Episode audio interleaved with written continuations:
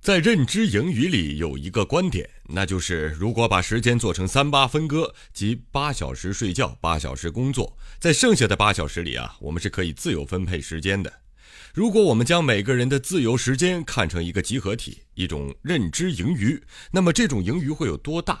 认知盈余的作者做过调查，说美国人一年花在电视上的时间可以创造出两千个维基百科来。在互联网加时代，人们天生喜欢互动、分享与合作，也乐意将这个认知盈余贡献出来。认知盈余有多大，分享经济就有多大。如果你能将全世界有闲阶级联合在一起，你将是世界上最伟大的人，也将是下一个乔布斯。那么问题来了，怎么才能挖掘认知盈余的价值呢？请读一本书《认知盈余》。